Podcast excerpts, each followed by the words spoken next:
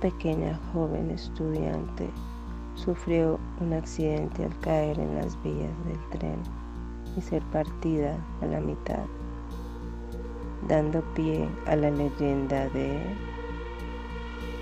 Teque Teque,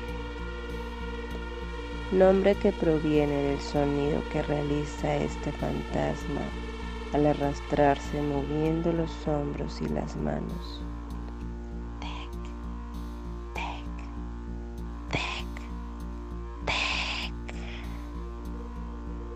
Es extremadamente rápida y si te la encuentras te perseguirá hasta alcanzarte y partirte por la mitad, ya que así no se sentirá sola y sabrá que hay alguien más como ella.